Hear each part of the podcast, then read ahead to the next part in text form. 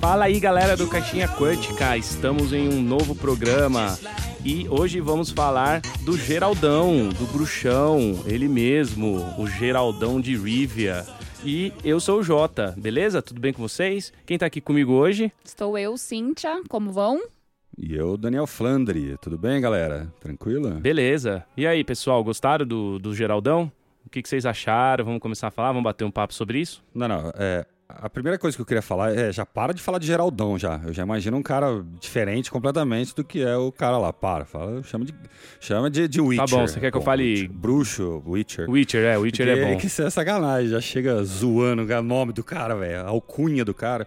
Daí vem atrás de você e te mata, sabe? Beleza. Eu gostei, me prendeu aí durante todos os episódios. Achei bem legal, cara. É, interessante, achei bem bacana também. Ah, eu gostei também, galera. Gostei bastante de Witcher. E para continuar então aqui, vamos falar um pouco do que é Witcher. Depois que a série saiu, acho que a maioria da galera já sabe. Ele é um, um bruxo, a tradução, né? Não, agora ficou difícil. Essa aí você me pegou. Peguei, né? Não, é que nesse sentido explicar o que que ele é como, vamos dizer, né? Como entidade, biologia, ele é homem, o que que ele é? Como é que ele se faz, né? É, na série, assim, ele é, é falado, né, que ele é como se fosse um mutante. Ele é um, um, um ser que passa por algumas provas, algumas provações, a gente vai falando sobre isso. É, com umas infusões, exato, infusões desde criança, de 10 morre 7, e os que passam acabam virando o The Witcher, o mutante. Então é meio que nem o, que nem o, o processo do Bop, então. Só pouco sobrevive no final lá. Exatamente, é tipo um bop. E é importante ressaltar também, pessoal, que a gente tá falando aqui é, da série e a gente vai falar algumas coisas do livro, porque eu li o, o livro 1 e o 2, que é o Último Desejo e o A Espada do Destino, que é exatamente os contos do The Witcher que foram adaptados para a série. É, a gente não tem uma pegada muito gamer, mas a gente sabe que é, a fanbase do The Witcher vem muita gente dos jogos, né? E os jogos eles, eles não adaptam exatamente o livro, ele segue uma outra linha. É parecido, tem algumas coisas que que estão ali também, alguns contos, às vezes é- às vezes está na abertura do jogo um dos contos, a da Stirge lá, acho que está na abertura de algum dos jogos, mas a gente vai focar mais na série e nos livros, beleza? Somos não tão gamers assim, né? A gente é mais RPG. Ah, a gente é velho. A gente é velho de uma época que era, era feio você jogar videogame. Hoje os velhos até jogam, uns de 30, 30 e pouco, vai ficando velho, vai jogando. Pra gente era meio estranho, né? Passou numa época que ainda era muito. tinha muito preconceito de jogar alguma e coisa. mesmo quando jogava, ainda não era esses joguinhos igual Witcher, né? Era tipo Mario Bros, era Donkey Kong, era esses joguinhos É, mais... então. Daí quando vierem esses jogos mais evoluídos, ou você compra computador pra trabalhar ou compra pra jogar, né? Aliás, eu só não Então- jogo por causa disso. Ou tem que comprar um, um É, console ou tem que comprar um computador foda pra jogar. E aí, com o notebook meu aqui, não, não roda, né? Sem placa de vídeo. Não tem roda, jeito. tem que rodar jogo mais levinho. Esses jogos aí de gamer não consigo. É, aí eu vou pro lado mais fácil, que é comprar um livro e imaginar a, a, coisa na minha cabeça. Ou jogar RPG, né? É o videogame Por analógico. isso que a gente é fissurado em RPG, é o melhor gráfico que tem. Usa... Exato, melhor gráfico, né? Sua imaginação tem o melhor gráfico possível pra você. Fuck. Oh, fuck. Ah, fuck. Beleza, vamos entrar agora na série em si e falar o que, que a gente achou. É, eu achei que assim, a adaptação foi bem legal, foi bem adaptada dos livros, no Último Desejo e, e, eh, A Espada do Destino, ali a maioria dos contos que da série tão, vieram desses dois livros.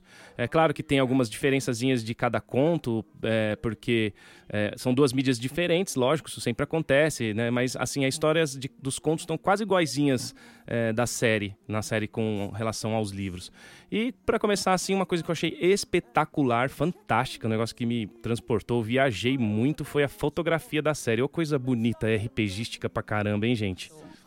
Era assistindo a cada episódio e falando, puta que pariu, isso aqui parece um início de aventura. É verdade, né, cara? Eu acho que muito bem. Como é que fala isso pro cinema? É muito bem roteirizado, né? Storyboard ali, muito. Uh, cenas simples, às vezes, mas muito bonitas, né? Umas coisas de cima, depois umas de baixo, com umas luzes meio estranhas. Eu achei muito louco. Dá esses, é, esse ar de magia, né? Possível magia, possível. Não precisa ser nosso mundo real, né? É, não, é, não é, o continente, né? O, a, a, o lore todo do The Witcher acontece num, num lugar que chama O Continente. Aí, a, aí é uma das coisas que foi muito louco, assim, que a Cintia falou, que é aquele, aquele conto do que o bardo, o Jasker, começa ali dentro de uma taverna tocando ali o, o seu alaúde e no canto tá o, o The Witcher, né, o Henry Cavill ali sentado do nada e de repente eles começam a trocar ideia e conseguem a missão e vão atrás da, do diabo lá e, e rola o negócio, né? A Cintia falou, nossa, isso é muito começo de RPG, velho. Não, não só RPG, como o próprio videogame, né? Deve manter essa, essa mecânica, né? Como outros de RPG que eu já joguei de. Uh, às vezes até de mundo aberto, né? Onde você chega e tá numa cidade, e daí é a mesma coisa como qualquer RPG de mesa. Fica bem próximo mesmo, bem legal. Fuck. Oh, fuck. Ah. Oh, fuck. E eu queria agora também perguntar um negócio muito importante para vocês. O que, que vocês acham disso? É, vocês acham que a Netflix tá querendo, uh, talvez, que o The Witcher seja tipo o Game of Thrones deles? Porque algumas coisas seguem essa linha, né? O livro que eu li tem isso, o, o bruxão pega a mulherada. O bruxão, ótimo. É, o Geraldão pega. Agora, agora, quando fala de pegar a mulherada, pode falar Geraldão, né? Daí pode. Daí vem o, o, o, estereótipo de peito aberto, aquele peito cheio de pelos do homem gato, igual, né? O, o Henry Cavill é tal. Daí, daí sim. O Henry Cavill, malhado. Aí o Geraldão pega a mulherada, é, tem essas. É, só que a cena não é descrita ainda, assim, né? Do jeito que você tá vendo numa tela de TV. No, no livro, né? É, no livro. E aí tem, né, a gente tem bastante cena de nudez, de sexo, e é uma coisa que a gente sabe que o Game of Thrones também tinha, né? É, um, um, negócio mais adulto ali. Então, o que, que vocês acham? Que a Netflix tem essa pretensão? Na, ao meu ver, não, não sei ainda. Não consigo de deduzir. Mas e vocês? Eu acho que não. Eu acho que uma série não tem muito a ver com a outra. Eu não sou a melhor pessoa para falar de Game of Thrones, porque eu não sou uma fã da série. Eu assisti pouquíssimos episódios, ainda foi da primeira temporada. Mas eu não acho que seja. Pode ser que a Netflix tenha sim pensado em um Game of Thrones é, pra, pra Netflix. É justo porque foi uma série muito acompanhada, mas eu não vejo ligação entre Game of Thrones e Witcher. É, Game of Thrones. Putz, é, é, que eu não sei exatamente como comparar uma com a outra, por isso que eu não vejo ligação. É, para mim, Witcher é uma série totalmente voltada mais para bruxos, magos e contos do que uma história que tem um, um, um início, meio e fim. Eu diria isso. Game of Thrones é início, meio e fim de uma história. E The Witcher são contos. Acho por isso que eu não vejo ligação. Mas isso é a minha opinião, né? Não, não vejo ligação entre uma e outra. É, eu vejo algumas semelhanças, algumas diferenças. Depende do que a gente quiser analisar, sabe? Analisar como história e narrativa é bem diferente. Mas tem elementos em comum também. Por exemplo, não tem tecnologia. A gente imagina ser uma. comparando com a nossa Terra, vamos dizer. Não que seja na nossa Terra, mas seria uma Idade Média ali, né? Não tem tecnologia, ainda tudo pré-eletricidade e tal. Tem semelhança, mas tem muitas diferenças, cara. Então. que ela tenta pegar os, as pessoas que assistiam, eu acho que é natural, porque acabou de acabar. Daí acaba uma, começa a outra com certeza muita gente que via Game of Thrones vai tentar assistir ou pelo menos ver o, o Geralt, mas é o público diferente, cara. Eu acho que é bem diferente. Aqui tem, como a Cintia falou, não sobre contos, não só por ser dividido em contos, mas ele pega muito mais no storytelling. O Game of Thrones eu vi um pouco, eu achei uh, exagerado. Parece tudo forçado, sabe? Toda hora tem batalha, daí morre alguém, ou tira a mão de um, ou tira a perna do outro, ou morre. Tipo, é tudo demais, assim. Esse não, esse parece que eu, eu compro a história, sabe? Eu acredito mais na história do que num Game of Thrones. É, e Game of Thrones também é, é- são, acho que é, chamam de casas, né? É, os reinos, é alguma coisa assim. É, e eles, é, o que você falou, eles estão o tempo inteiro é, guerreando ou lutando contra alguma coisa. E o The Witcher não necessariamente tem essa mesma pegada. Então acho que é isso que você falou, esse, o storytelling de um e do outro é, é bem diferente. O Witcher, ele me chamou demais a atenção. Tem mais de um personagem, a gente vai ver mais pra frente aí também, que acaba pegando interesse nosso. Enquanto que, pra mim, no Game of Thrones, poucos personagens realmente cativam ou te, te deixam intrigado, você quer saber o que, que ele tá pensando, o que, que ele tá fazendo. Entendeu? Ou talvez porque, infelizmente, gente, desculpa aí fãs de Game of Thrones, mas aqui da gente a gente não assistiu, a gente não gostou muito, não. É, no caso nosso, do Caixinha Quântica, a opinião nossa, né, que a gente. Não vou falar mal, não. É uma série produzida bem pra caralho. É só que a gente não curtiu muito, né? A gente tem uma pegada um pouco mais é, Tolkien, né? E, e é difícil mesmo. E, não que tenha. Deve ter um monte de gente que gosta de Tolkien e de Game of Thrones também, nada contra. Na verdade, a gente não tem nada contra nada. Só que a gente não, não assistiu tanto a fundo. Eu vi a primeira temporada só mesmo, depois eu quis parar. Eu quis parar, tá? Então eu acabei não gostando. Mas eu acho que, a- é, na verdade, independente das. Não falando assim um pouco de semelhanças ou diferenças das duas séries, as da Netflix talvez, porque são sete livros. Então talvez a Netflix tenha a pretensão de continuar essa série bastante e que ela cresça, mas até agora, assim, claro que não tem o mesmo sucesso estrondoso de Game of Thrones, ainda não, mas pode ser que venha a ter, quem sabe. Acho que vai ter sim.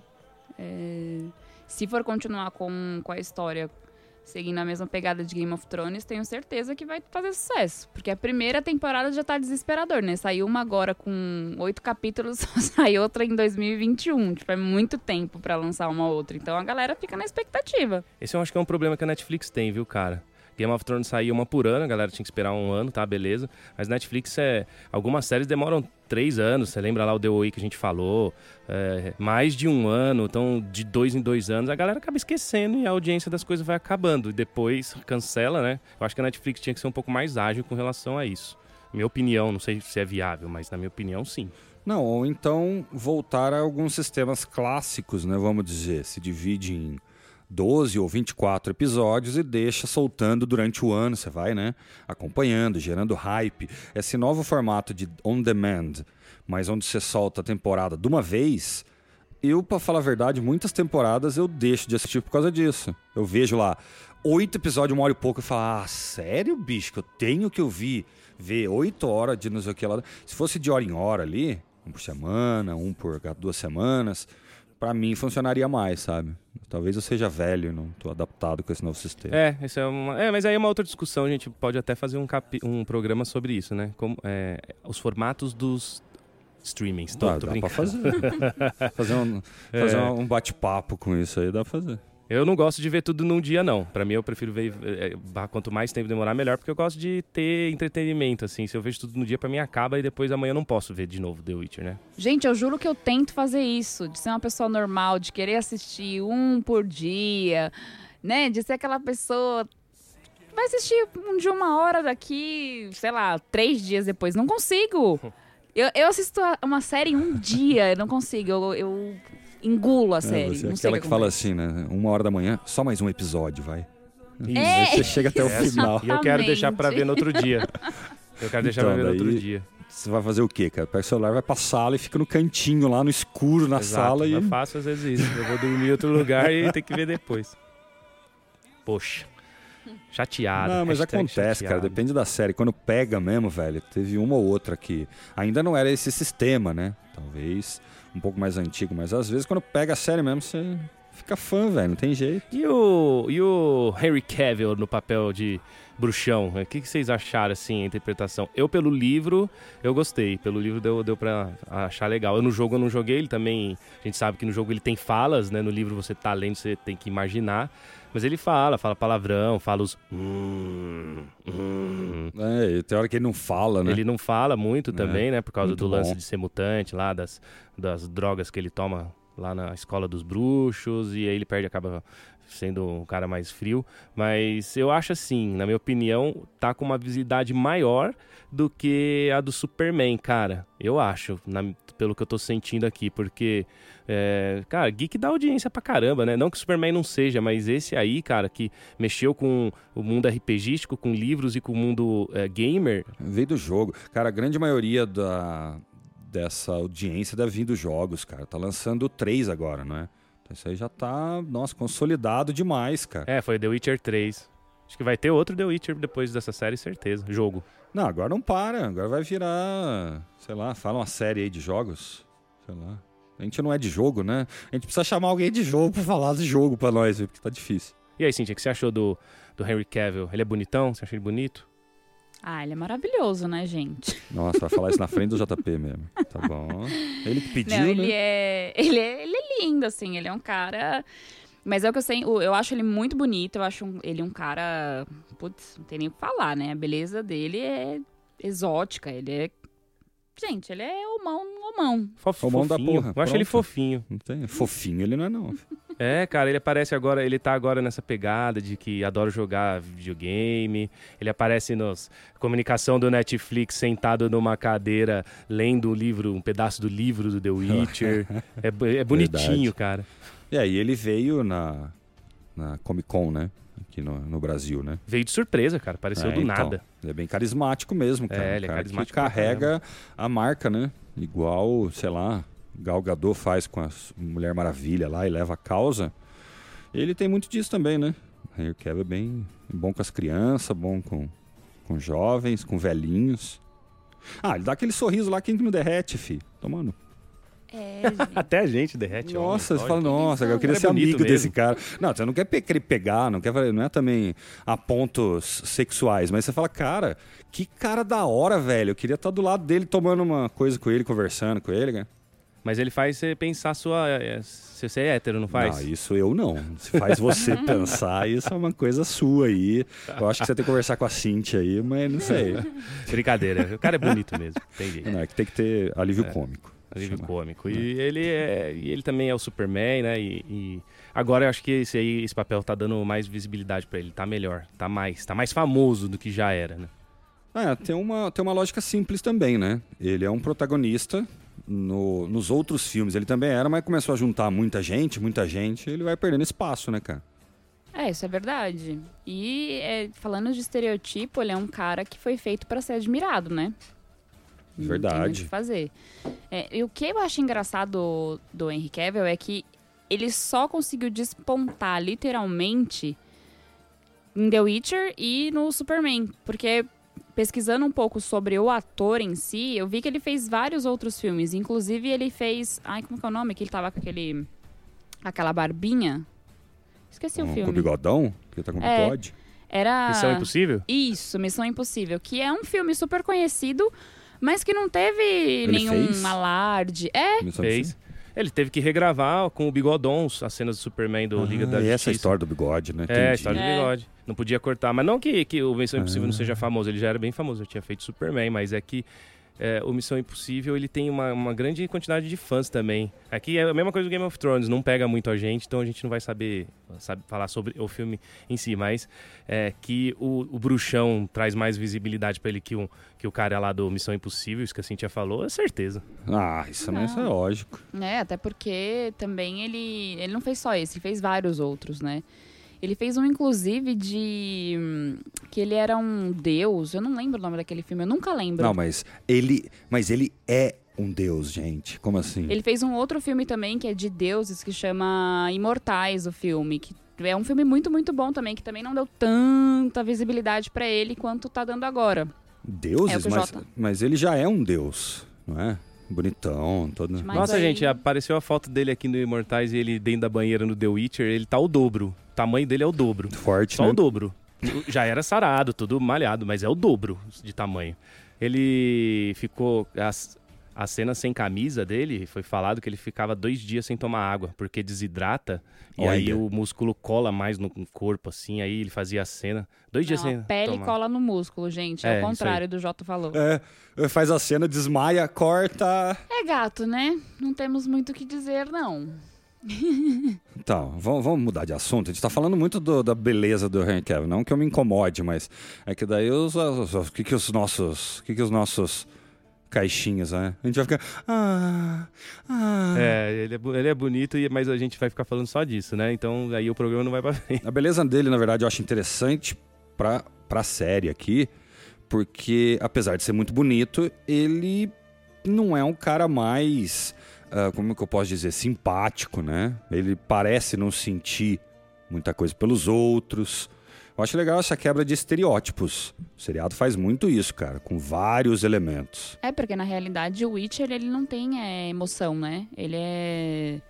É, o que parece, pelo menos, né? É, mas acho que no livro fala disso também. Que ele é, uma, ele é um bruxo que não tem emoção. Ele não tem nenhum tipo de carisma, vamos dizer assim.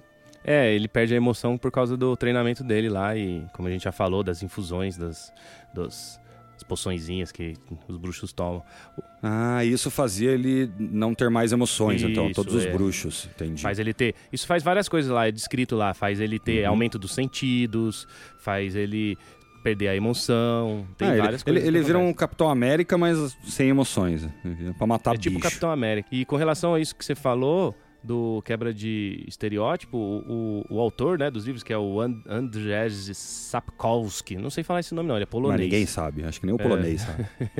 Andrei, deve ser Andrei, o seu Andrei Andrei. é, isso é fácil. É, ele, ele- ele escreveu o livro e ele disse, né, que ele, que ele queria algumas coisas é, quebra de estereótipos mesmo, principalmente no protagonismo feminino, né, que Legal. o que a gente vê muito forte no, no lado da Yennefer.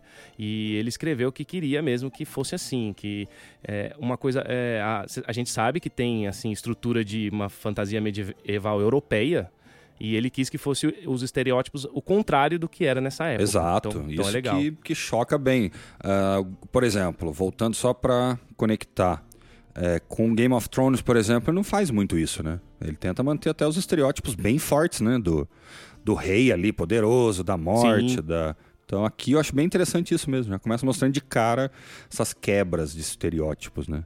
E o interessante que eu acho, gente, é que quando ele fala que não escolhe lados, né? Que ele parece que ele não tem sentimentos, não tem empatia.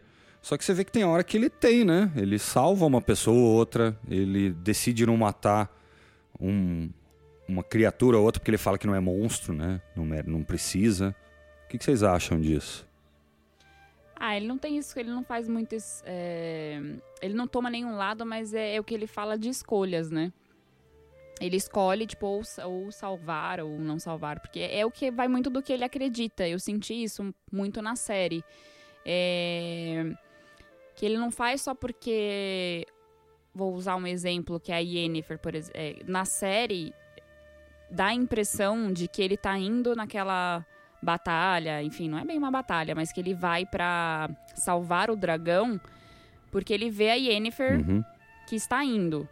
Eu, na hora na série, achei que ele tava indo porque ele gostava dela. E na real, ele não tá indo porque ele gosta.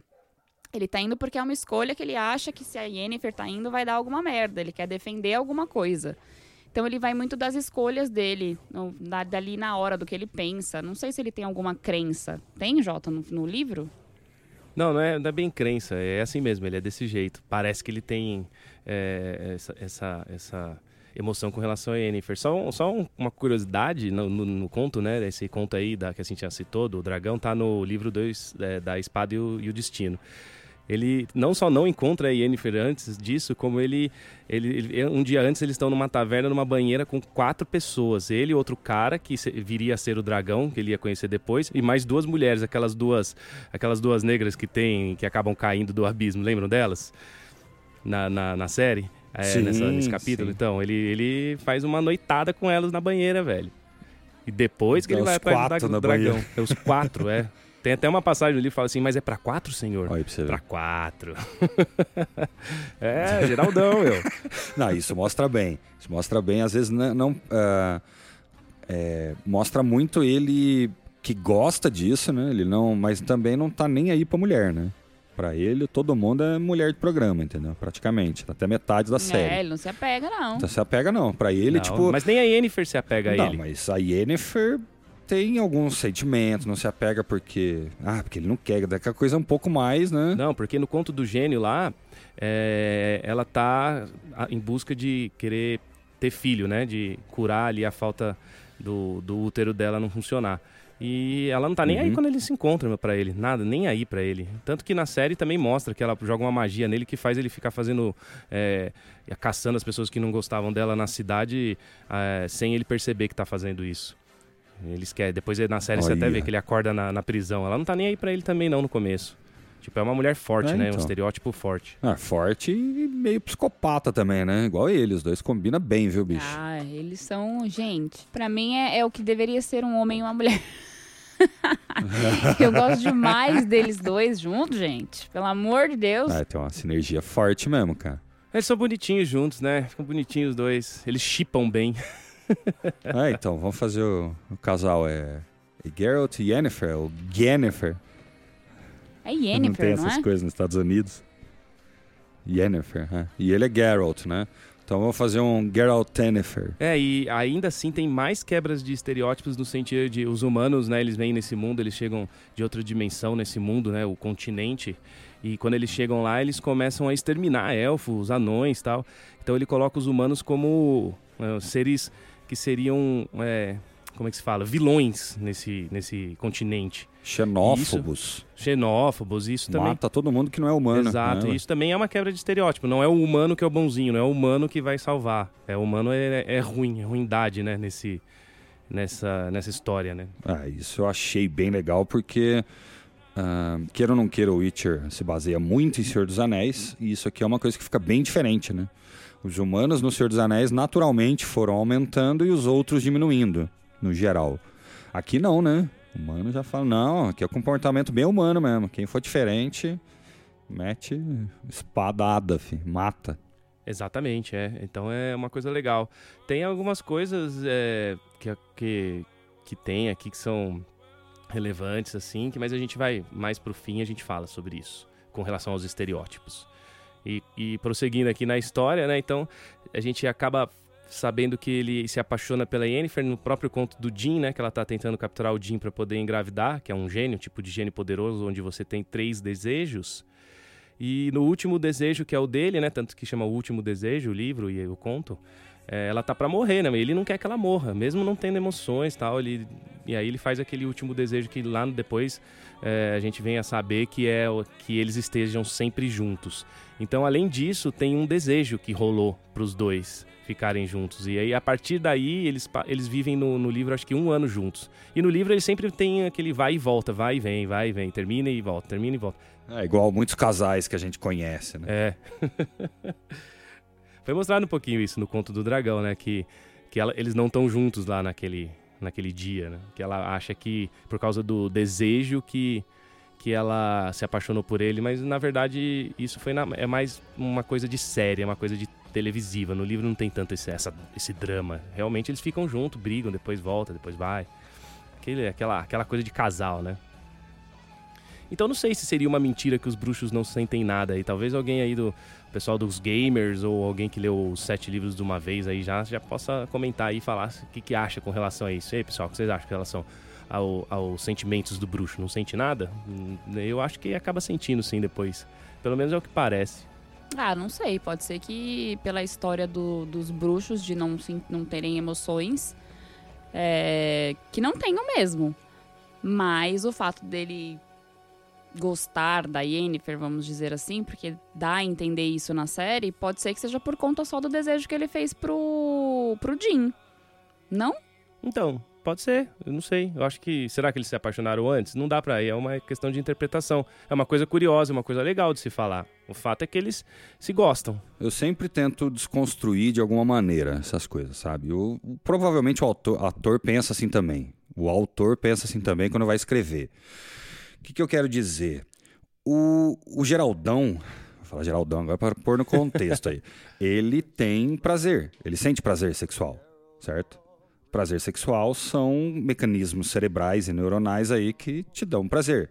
E é muito parecido com a paixão. Então, se ele tem prazer, ele pode sentir amor e paixão. Acho que é natural. A única coisa que eu acho que quando a gente fala assim, lá dos bruxos lá, ah, ele por causa das poções ele não sente nada. Talvez ele não sinta da mesma maneira, sabe? Talvez ele sinta menos, mas não quer dizer que ele não sinta nada. Eu acho que para um ser biológico não sentir empatia com nada A chance dele morrer é absurda. Não existe ser sem empatia. Faz sentido, hein? Justo. Fair. Então seria uma lenda. Fecha a conta e passa a nada. régua. Fechei com, fechei com a biologia aí, com, e com. é, como fala, neurologia. Fuck. Oh, fuck. Ah. Ah, fuck. E aí tem uma parte que não tem no primeiro livro, né? Ele foi trouxeram um pouquinho do segundo livro, que é toda aquela parte de Sintra, né, da rainha Calante, é, da Paveta, né, da, da- que é a mãe da Ciri, que vai vir a ser uma bruxa ali ou algum ser próximo do bruxo, porque o Geraldão não vai querer fazer as infusões nela lá mais pra frente na história. Mas enfim, é, você tem, não tem, né? E, e aí a gente se depara ali naquela cena com a introdução de uma coisa que é muito usada no continente todo, de, do, do lore do The Witcher, que é a lei da surpresa. Que é quando você salva a vida de alguém e você não tem como pagar essa pessoa, ele fala assim, então, é, você, o dia que você quiser reivindicar alguma coisa, você vem e eu posso vir a te dar, um filho que seja. E no caso ali do, do, do bruxão, era a Siri, né? Então era um, era um filho, uma filha que ele poderia levar, que, que aí o destino fica ligado a ele, né? E antes disso ainda teve o lance da lei da surpresa do Dune e da Paveta, que é a mãe da, da, da, da Siri. Não, Cirila. Sim, da Que é a Cirila. mãe da Cirila. Isso. E, e aí a lei da surpresa era levar a. a- É, como esposa, né? Não precisa levar a filha, mas leva. é, levar ela Isso. como levar ela embora. E a Calante não queria deixar, mas porque ele tinha aquela, aquele rosto de ouriço, né? E, mas mesmo assim, além disso, você não, você não pode levar de sopetão. A pessoa que vai ser levada tem que querer também. A lei da ah, surpresa. tá. Não, mas um bebê não quer, né? Não sabe se quer. Esse aqui é o problema. Se fosse uma criança. Ali na história, pelo menos, tanto a, a Paveta quanto a Siri, você esperou ela, eles, elas crescerem, né? Pra Verdade, elas poder. têm maiores, verdade. estão maiores, mas a a Paveta ela se apaixonou pelo Dune, então ela acaba querendo ficar com ele mesmo. E aí aí aquela hora, a hora toda mostra que ela tem o poder das magias ancestrais e aqui vai acabar passando para a filha dela, a Cirila. Então é isso, né? Tem um, um, um mecanismo que o autor criou aí, a lei da surpresa, que é bem legal. É Quase como que o poderoso chefão. Te faço uma coisa, um dia eu vou te pedir um, um favor. Pode ser que esse dia nunca chegue e, que, e o dia que chegar, você vai ter que fazer. Não, então, é um É pouco isso. arriscado, né? Isso aí. Isso é uma aposta um pouquinho, mas é desesperado, né? Na hora do desespero, medidas desesperadas, né? Fazer o quê? Esse negócio da lei de surpresa na série, é, eu achei que não ficou muito bem explicado. É, o, o Jota falando dá pra entender um pouco melhor como que funciona, mas pra mim assistindo a série foi uma coisa que ficou perdida em algum momento, porque no decorrer do início da série, a impressão que dá é que o Witcher não quer isso pra ele, ele não acredita nisso. É, em destino e bababá, aí Não, tem ele as fala. pessoas... Deixa eu falar exatamente isso. É, ele fala que ele não acredita nisso. É, isso no começo. Aí depois, no decorrer da série, no meio, aí a- conta, aí vem um outro conto, né? Aí mostra que ele quer sim. Que ele, ele vai até. Chega uma hora que ele vai no castelo, ele vai atrás, e aí a rainha tá virada na casaca, e aí não quer ver, não quer falar com ele e tal, fala que isso não vai existir porque ela não quer e tal. E aí, mais pro fim da série, que aí é quando realmente acontece, que é- acho que é quando eles vão se encontrar, e é quando ela pergunta quem é Yennefer. E aí é que realmente é, fecha o que é a lei do destino. Mas inicialmente, pra mim, Lei isso da não fe- surpresa. Perdão. lei da surpresa. Que pra mim não fez nenhum sentido no começo da série, aí depois passa, aí você fica meio sem entender, tá, mas e agora? E aí no final que fala realmente, é, que mostra realmente o que é a lei da surpresa. Mas pra mim o Witcher não, não acredita muito nessas coisas, não. O nome dela é Yennefer. Nossa, não faz isso, cara. Ó, o editor vai ter que colocar essa, essa, essa coisa aí, filho. O nome dela é Yennefer. E eu encontrei ela no Witcher.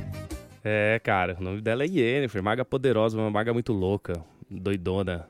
É, não, é, o que acontece também é que o Netflix fez uma opção por é, deixar a linha do tempo toda bagunçada, né, na, nas oito episódios. Tiveram até que depois lançar um, uma imagem é, que você explicando a linha do tempo. Quando, quando um diretor começa a, a explicar muita coisa, ou alguma empresa começa a explicar muita coisa, que sentiu que não, não foi muito bem entendido. É, né? Muito provavelmente recebeu muito e-mail falando: hã? O que, que é o que aí? Hã? Eu me perdi também. É que nem, é que nem o que a gente, o último programa de Star Wars que a gente falou, o J.J. Abrams, o pessoal, a produção tá tendo que explicar tanta coisa, tanta coisa, É, então. porque no- no- ninguém sabe, né? Aí você tem que pôr, tem que pôr no filme. Tanto que a segunda temporada vai ser uma linha direta. É que aqui eles só falharam em uma coisinha tão simples. Isso não é nem pra reclamar, é estranho só. Põe lá o ano, ou depois de 10 anos, ou o ano- 12 anos atrás. Dá alguma dica. Tem hora que você fala, hã? Porque talvez não envelhece. É mesmo. Pô, Tem pô. essa, ninguém envelhece, passa 20, 30 anos e tá todo mundo com a mesma cara. É poder, todo mundo tem poder. Não, não, tem um ou outro lá dos, dos humanos lá que realmente fica um pouco, mas só quando você percebe lá no último episódio, quando tá fechando tudo que você percebe isso. Porque o, o bruxão e a bruxona aí, a magona aí, tão de boa, né? Pois é, vai entender. Tem uma hora aí, entre dois episódios, parece que são 10 anos que passa. Não, É. é, não é que... É, sim, são 10 anos. Sim, que é quando tem isso a... também. Quando a Yennefer volta, que vai ter aquela guerra é, ali na... Como é que chama? O lugar onde eles... Onde ficam as... As bruxas pra serem treinadas? Eu não lembro o nome. É, a Torre das Bruxas as lá. bruxas não, perdão, gente. São magas, não é isso? É, é, é feiticeiras magas. Feiticeiras, isso. É, isso, é Aretusa, Cíntia, que é a- o lugar que a Yennefer é treinada pela Tsaya. É, então, e aí ela, quando ela vai pra Aretusa, já se passaram 10 anos de que ela viu Geralt e tal. É difícil você assistir a série e entender. Eu mesma achei que fosse uma linha do tempo, real, quando a gente tava assistindo, mas é por conta do quando você vai ver o- o- a história dos livros, aí você entende que são contos. Aí beleza, aí você começa a ligar uma coisa na outra, mas mesmo assim é muito difícil você ver a série tanto que eu tive que assistir mais de uma vez algumas cenas pra eu entender exatamente o que estava se passando e por que estava se passando naquela hora. Não, na verdade ela encontra o Geralt muitos anos depois. Ela já é maga, mas passa muito tempo ela em, é, Aretusa. Na verdade, ela vai ser a maga de, de um reino, de um reino lá que é do pai do, do rei que contrata o, o Geralt pra matar a Strige, que na verdade era filha do rei, né? E e, e essa. Aí eles estão. Quando ela entra lá naquela festa, que ela vem já com o corpo arrumado, tirou o lance do ser corcunda, é, esse rei é, que ia contratar o Geralt ainda era criança. Só que essas, as coisas não acontecem na ordem, igual a Cintia tá falando. Não, exatamente no capítulo 1, depois no 2, depois no 3. É tudo misturado. Então é conf- confunde um pouco. É, não põe cronologia, né? deixa a gente meio, meio vendido. Mas depois eu dei uma olhada nessa imagem que você falou, que tem o timeline, né, de acordo com os episódios.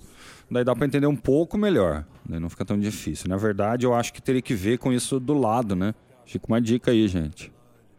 Já fica esperto nos anos que acontece, o que é antes, o que é depois. É, teve que lançar. Teve não, né? Eles lançaram uma linha do tempo que no final das contas todo mundo acaba gostando, mas que se você tem que explicar é porque alguma pesquisa indicou que não tava, né, rolando bem ali o entendimento tão, tão fluido, tão fácil assim como a gente esperava. Eu até demorei pra entender porque é, eu fui ler, eu vi a série primeiro depois que eu fui ler, né? Fiz, o- às vezes, eu- normalmente eu faço o caminho contrário, eu leio antes. Então, depois que eu li, que eu falei, ah, tá, eu fui ver a série de novo. Aí que eu vi que eram uns contos, né? Falei, ah, muito mais fácil de entender sabendo que são contos. Então, eles podem estar jogados em qualquer linha temporal mesmo. Fuck. Oh, fuck. Ah. Ah, fuck. É, e a história da Yennefer é aquela história, né, assim, a, é bem, foi muito bem adaptada da, do, na série da do livro. A mãe dela é meio elfo e, e ela herda um pouco dessa magia dentro dela. E, e ela, assim, na verdade, ela é bem zoada, assim, no começo da série, né? Ela tem um lance no rosto que deforma, ela tem o lance de ser corcunda, aquela peruca que colocam na atriz que deixa o cabelo bem feio. Ou seja, enfeiam a mulher que é bonita ao máximo, né? E, e aí na, na- no livro não, ela o, o Garrett consegue alguma hora ali na, na hora do Jim ver que ela era corcunda. E isso é interessante, né? De ver que ela tinha essa deformidade, mas não fala nada do rosto dela ser daquele jeito. Isso é uma coisa de troca de mídia mesmo, ir pra, pra televisão. Eu acho ela a personagem mais interessante, a que mais desenvolveu. A atriz, eu acho que atuou pra cacete nessa série. É, e algumas pessoas, alguns gamers, sei lá, falaram que a atriz é feia. Você acredita nisso, Flandre? Ah, feio e bonito é relativo. Muito relativo. Na verdade, não é que é feio, assim, de ser feio e bonito, assim. Eu concordo com você que é relativo. Só que ele- o que quer dizer é que ah, ela não é tão bonita quanto a Yennefer do jogo, saca? E aí isso não faz a mínima importância. É isso que eu, eu devia ter explicado melhor. Ah, isso eu tenho que fazer, na verdade, uma crítica, né? Porque se é jogo, é pra maioria masculina e ela vai ter peitão gigante, vai estar nu em um monte de lugar e tal. Aqui é sexual, mas não é tão sexualizado, não precisa, na verdade, até o contrário. O sexo e nudez é tão comum e casual que vira até banal no meio da série, você nem liga mais, você fala, ah, Eu acho a Yennefer muito bonita. Como eu não joguei The Witcher, é, eu só vi algumas cenas do que é a caracterização da personagem no jogo. é, eu achei muito parecida, eu não vejo tanta diferença. É que uma coisa é você ver a pessoa real, uma coisa é você ver uma, uma computação gráfica, nem sei se é assim que Bem fala. diferente, né? É, sim, é, é- Gente, uma coisa é a realidade, outra coisa é, é computação. É você montar uma personagem para aparecer num jogo. Eu acho que ela ficou muito bem como Yennefer. Ela interpretou demais. Eu, para mim, isso foi o que importou mais na série. É, quando os personagens interpretam muito bem, eles entram de fato no que é, é, interpretar o personagem, putz, me ganha demais. Então, se ela é bonita ou se ela é feia, se ela no começo eu falava, caralho, mas olha essa menina, mano, não é possível, não é possível. Uma puta interpretação. Então, eu nem tenho o que falar, na real. É lógico, é.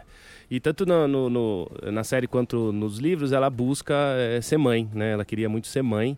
E vamos ver se a série vai chegar nisso, né? A- é, o que acontece é que ela vai adotar a Ciri como, como filha, porque ela não consegue que o útero dela volte a funcionar. Na verdade, no livro, o útero das feiticeiras, ele, ele por causa do- uso intenso da magia, eles atrofiam. Olha, E na série, eh, você vê o cara tirando o útero dela na hora que tá consertando ela, né? Deixando ela verdade, ela, mesmo. ela arrumando as deformidades. E aí é, é legal, porque é, depois que a Ciri é treinada pelo, pelo Geralt, tudo acontecem muitas aventuras ainda, inúmeras aventuras. e aí a gente, vamos ver se vai ter, né, assim, no, no, no lance do, da série. Fuck. Oh, fuck. Ah, fuck. Como a gente acaba sempre falando quando tem algum conteúdo, né, de seja filme, série, ah, não importa a época, eu acho que essas mídias acabam tendo um, um poder social, uma responsabilidade até social. Tem muita gente que fala até de novela, né? Que novela acaba mostrando coisas do mundo de hoje de uma maneira que acaba impactando e abrindo os olhos e fazendo as pessoas pensarem. Aqui a gente, eu acho que do Caixinha Quântica, a gente sempre tenta analisar algumas dessas questões. A grande, eu acho maioria das pessoas não nem liga, nem percebe, mas eu acho legal porque se traz discussões relevantes, a gente podia apontar e ver também o que os nossos ouvintes acham. Uma coisa que me intrigou, na verdade, é que um dos elfos que acaba ajudando a Ciri, ele é negro. E eu achei bem interessante colocar esse papel negro, cara. O que, que vocês acharam? É difícil ver elfo negro, né? No, no- em coisa de, de, de medieval, assim, de fantasia na, na, na tela. Porque em RPG já tem há, há muito tempo. Sim, concordo. É, elfos negros, elfo Drolls, elfos do sol, elfos da lua. Isso aí já tem há um tempão na- no Lord Dungeons and Dragons, por exemplo, e em outros sistemas. Na- é, que, é que nas telonas dos cinemas, é, é, parece, não sei porquê, não, não se coloca, né? É, aquele estereótipo do elfo loiro, branco. Você não, você não sabe? Você não sabe por quê? Não, por, porque eu sei, é. Você tá falando. É, é- é que eu não consigo. É que eu não consigo entender por quê. Sabe? Não tem problema de pôr. E aí apareceu, foi muito legal. Eu acho que é um, é um problema clássico do. Não por causa do Tolkien ser racista, mas ele se fundamentou em valores europeus, sabe? Para fazer a obra dele.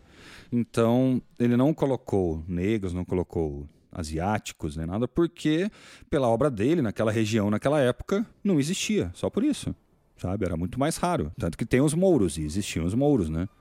Os mais escuros que são os, os piratas lá e tal.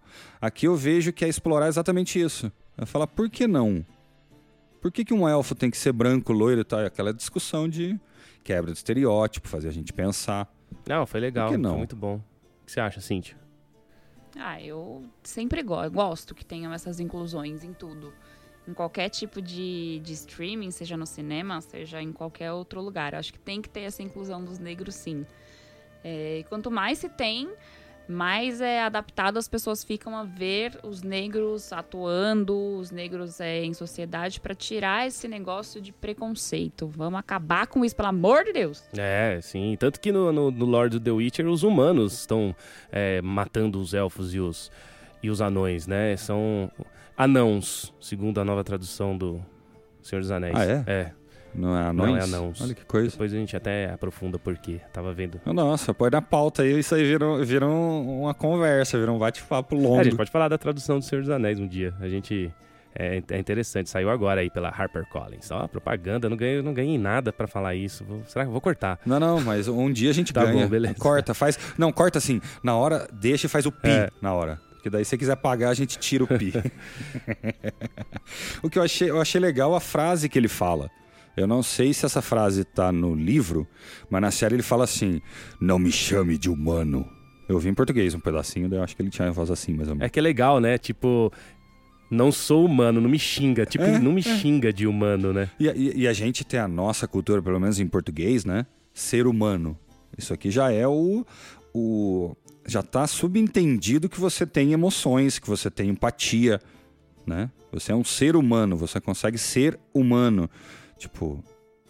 E vem lá o cara e fala: Não, filho, não me xinga, não.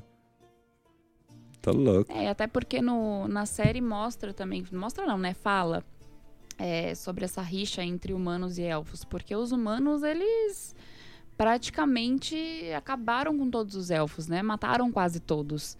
Então acho que por isso que tem essa rixa aí entre essas duas raças. E ainda mais que eles são de fora do, do continente, né? Pra fazer sacanagem. Legal que a gente tem esse tipo de coisa. Tem, como a gente já falou, mulheres empoderadas. A Yennefer é uma maga muito louca, uma maga, maga muito doida, muito forte. Então, Uma deusa, uma louca, uma fe... É isso aí. Feiticeira. Então é legal que tem assim essa quebra de estereótipo. O próprio autor já queria que tivesse com relação às mulheres fortes, né? E, e agora na, na TV, no streaming, mostra isso também. Então, beleza, falamos aí bastante aí da, da série, mais da série, que é o que a gente faz aqui, né? analisando a série no caixinha. Ah, Até que fui ler os livros, achei interessante. É, a gente tá lendo o RPG também, do The Witcher. E isso aí. Então, qualquer coisa aí, pessoal, como é que é, faz pra achar a gente? Cíntia, eu sempre pergunto pra Cíntia. Pode estar lá na fogueira. Pra se A ela, Cíntia que é sabe pra ver se ela cor, lembra de cor as coisas. Como é que faz, Cíntia? Quiser ser padrinho, jogar RPG na mesa aberta, que a gente vai abrir por Fantasy Grounds, tudo isso aí, como é que faz, Cíntia? Para entrar em contato com a gente pelo e-mail, pelo contato arroba caixinhaquântica.com.br. Sigam a gente nas redes sociais, Instagram e Facebook, Caixinha Quântica. E para virar um padrinho, ajudar a gente aí nessa jornada é pelo apoia.se barra caixinha quântica ou pelo padrim.com.br barra caixinha quântica. Aê, acertou tudo! Aê. Legal. Então, beleza, eu vou me despedindo aqui. Valeu, pessoal. Um grande abraço e até a próxima. Eu também vou ficando por aqui. Aquele beijo. Até mais. Tchau! Valeu, galera. Só queria falar mais uma coisa, gente. Muito que importante. foi? Manda aí. Toss a coin to your witcher, a valley of plenty, a valley of plenty. Português. Oh, oh. Um trocado. Eu não sei português, não. Não. Toss a coin to your witcher. É, um trocado pro seu bruxo, Ah, é ó, assim? vale abundante. Eu não vi em português isso aí, né? Valeu, pessoal. Um abraço. Valeu, gente. Tchau. Abraço. a valley of plenty. to your witcher, oh valley of plenty, oh valley of plenty, oh. Toss a coin to your witcher, oh valley of plenty.